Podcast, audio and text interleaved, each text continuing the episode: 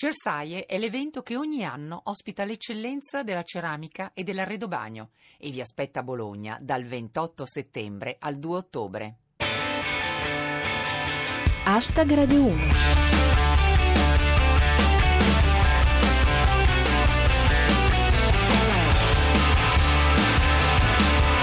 Buonasera a tutti e benvenuti a Hashtag Radio 1. Chi vi parla è Giulia Blasi e questa è la vostra rassegna quotidiana del meglio di Twitter.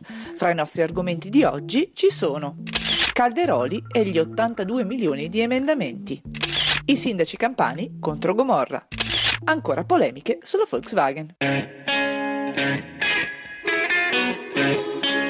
Hashtag Radio 1 La notizia del giorno è il numero da Guinness, per non dire da circo, eseguito al Senato da Roberto Calderoli, fresco di autorizzazione a procedere per diffamazione contro l'ex ministro Chienghe, ma evidentemente non pago di dare spettacolo di sé. Secondo un conteggio a spanne, se gli 82 milioni di emendamenti presentati da Calderoli venissero esaminati tutti, il voto slitterebbe al 2173. E che ci vuole dai? È un attimo. Ce la racconta così, purtroppo. Riforma del Senato. La Lega presenta una lista di 82 milioni 730 460 emendamenti, prima di riuscire a scrivere la frase senza errori.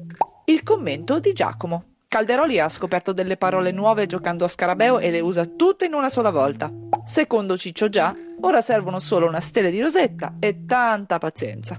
L'illuminazione di Vittoria Romagnuolo. Ah, ho capito! Se li scomponi si ottiene la cinquina vincente del Super Enalotto.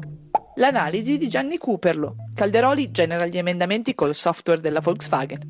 E per finire, Andrea Favaro. Il commento di Calderoli. Sono quasi certo di aver battuto tutti i record italiani e mondiali di emendamenti depositati.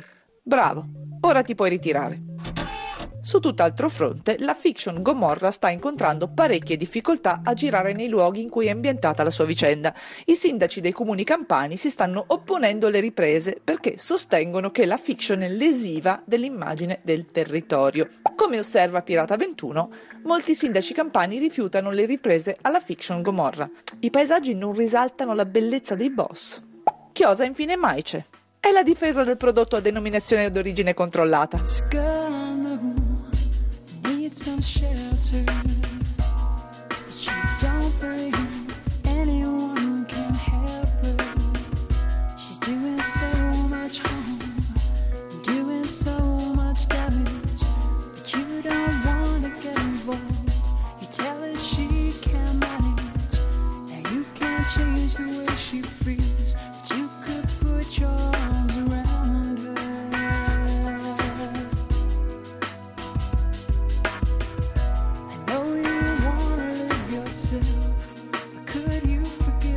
if you left her just the way you found her? I'll stand in front of you. I'll take the force of the blow,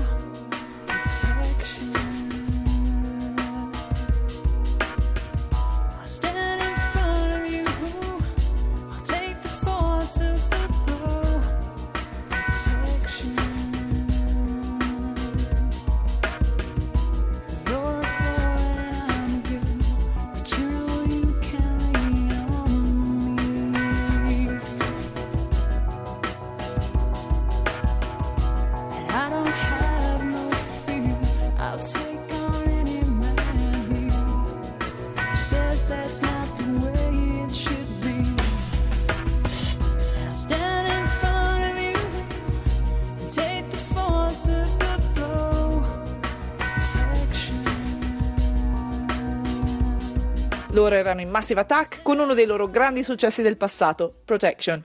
Noi torniamo alle notizie e andiamo subito allo scandalo che ha catturato l'attenzione di tutti, ovvero quello legato alle emissioni dei diesel prodotti dalla Volkswagen. Commenta soppressatira. La Volkswagen ha perso così tanto valore che Mastrota la regala insieme le pentole.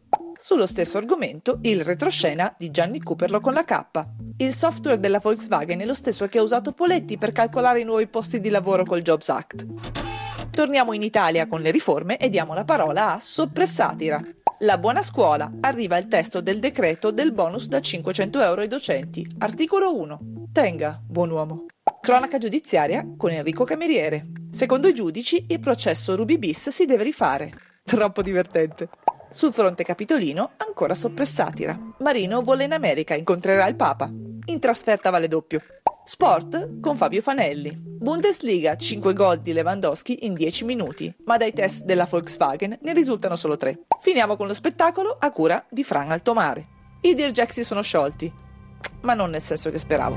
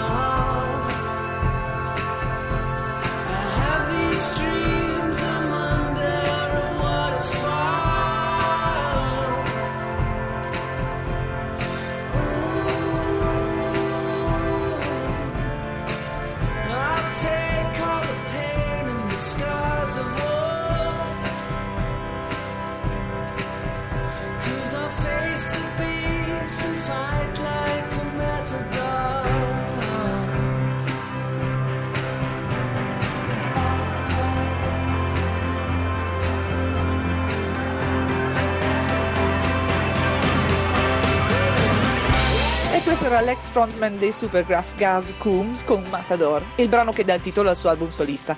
Hashtag Radio 1 per oggi finisce qui, ringrazio il nostro regista Cristian Manfredi e vi do appuntamento domani alle 19.25 con una nuova puntata. Da Giulia Blasi è tutto, adios!